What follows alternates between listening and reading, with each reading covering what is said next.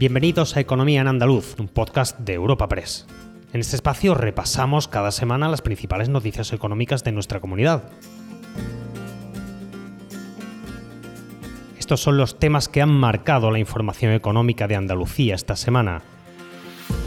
La segunda convocatoria de las ayudas destinadas al mantenimiento del empleo para hacer frente a las consecuencias económicas derivadas de la pandemia, dotada con 160 millones, y la ampliación de la tarifa plana para autónomos hasta septiembre del próximo año han sido dos de las noticias más destacadas esta semana en el ámbito económico. También la relajación en las medidas sanitarias decretadas por el gobierno andaluz como consecuencia de los datos actuales del COVID ha marcado la actualidad andaluza ya que permitirá, entre otras cosas, ampliar aforos en teatros, cines y conciertos hasta el 100% en el nivel 1 de alerta, con lo que ello implica en términos económicos y de recuperación.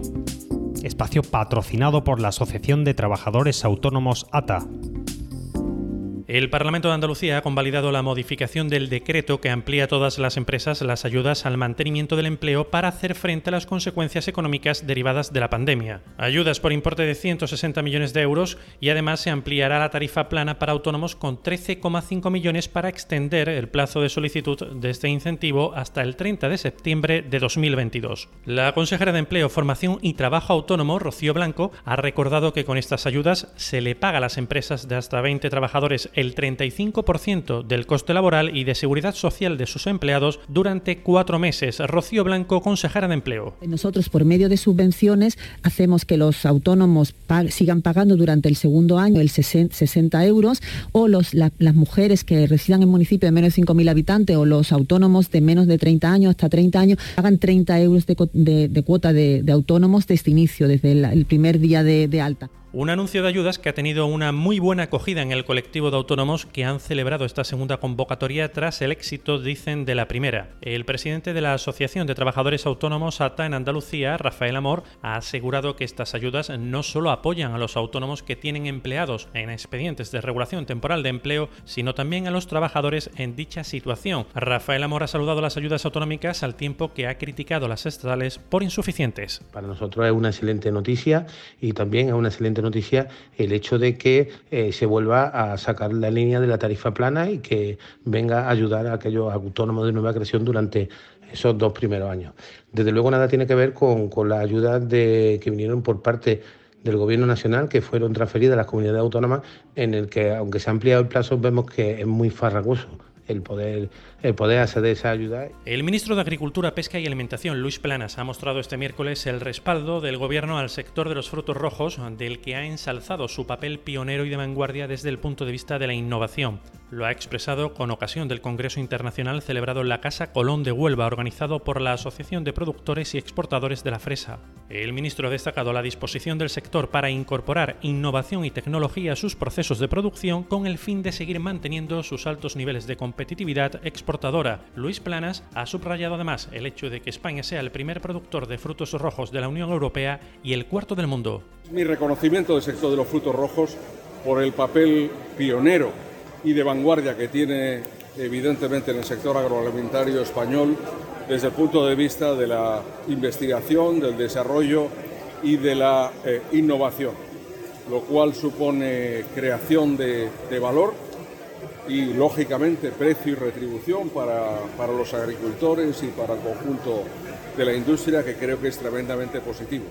Seguimos en este ámbito del campo andaluz. Asaja Jaén ha destacado el buen dato de las salidas de aceite del pasado mes de agosto en torno a las 110.000 toneladas, mientras que el ritmo de comercialización durante estos 11 meses de campaña se cifra en las 137.020 toneladas mensuales, que supone un nivel de récord equivalente a la campaña 2013-2014. Para el gerente y portavoz de Asaja Jaén, Luis Carlos Valero, se trata de un buen dato para un mes de agosto. Entiende que esto responde a que el mercado está muy fluido. Evidentemente, los envasadores tratarán de acaparar cierto volumen de aceite para este periodo que nosotros llamamos de enlace, los meses de octubre, noviembre, hasta que la nueva cosecha empiece a producirse, pues posiblemente se deba a que quieren tener un cierto volumen para poder abastecer a la red comercial. La organización agraria COAC ha presentado esta semana un contrato agrícola para que los productores que lo deseen puedan planificar la campaña hortofrutícola 2021-2022 con el fin de propiciar un cambio en el modelo comercializador implantado en la provincia, con siembras a ciegas y sin planificación, que repercute en las crisis de precios vividas en las últimas temporadas. Para el coordinador de COAC en Almería, Andrés Góngora, la formalización de contratos no llega al campo a pesar de que este sistema contractual está recogido en la ley de cadena agroalimentaria. Esto no es que queremos acabar con la subasta o queremos acabar con un modelo concreto de comercialización. Pero lo que sí queremos es que cuando un agricultor siembre, cuando un agricultor planifique su cosecha, esté vinculado a un contrato. Además lo dice la ley, no es que la organización quiera.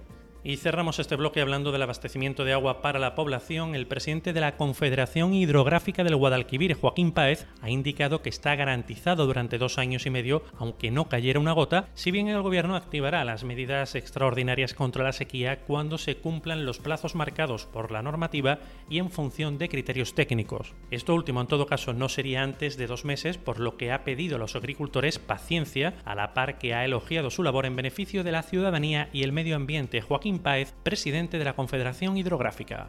La Junta de Gobierno de la demarcación es la que pide al Gobierno que emita el Real Decreto de Sequía. Y en el Real Decreto de Sequía aparecerá lo que la Dirección General del Agua estime oportuno y me imagino que atenderá ciertas demandas de los regantes.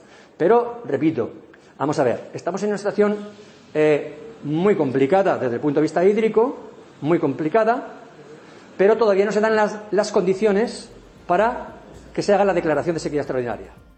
Cambiamos de asunto. El vicepresidente de la Junta y consejero de Turismo, Regeneración, Justicia y Administración Local, Juan Marín, ha participado esta semana en el segundo Foro de Turismo Marinero de Huelva que se ha celebrado en la localidad onubense de Isla Cristina. Allí he destacado que se trata de una magnífica iniciativa y una oportunidad que complementa el turismo de sol y playa y ayuda mucho a la desestacionalización, además a una cultura, tradición y gastronomía. Marín, que ha agradecido el trabajo del Consorcio de Turismo Sostenible de la costa occidental de Huelva, ha afirmado que la propuesta viene a enriquecer los atractivos turísticos onubenses. Eh, cuando hablamos de Huelva marinera, del turismo marinero, estamos hablando de una magnífica oportunidad que se abre como complemento al turismo también de sol y playa y que ayuda mucho a la desestacionalización y a la visita de muchos viajeros a lo largo de todo el año, no solamente eh, eh, durante el verano.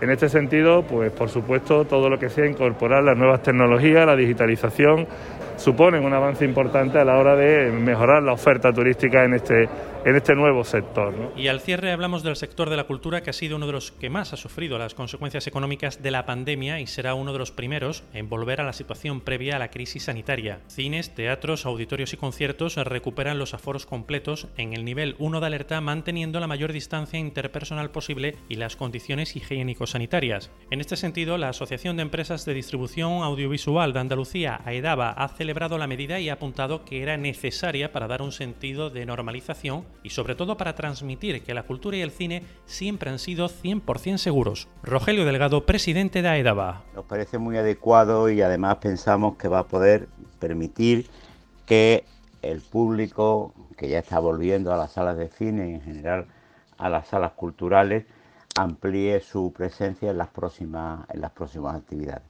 Era necesario esta medida para dar un sentido de normalización y sobre todo para poder transmitir claramente que la cultura, que el cine, siempre ha sido 100% seguro.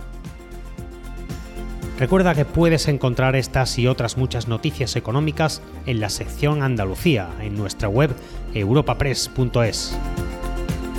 Puedes suscribirte a este programa y al resto de podcast de Europa Press a través de Spotify, Apple Podcast, Evox o Google Podcast.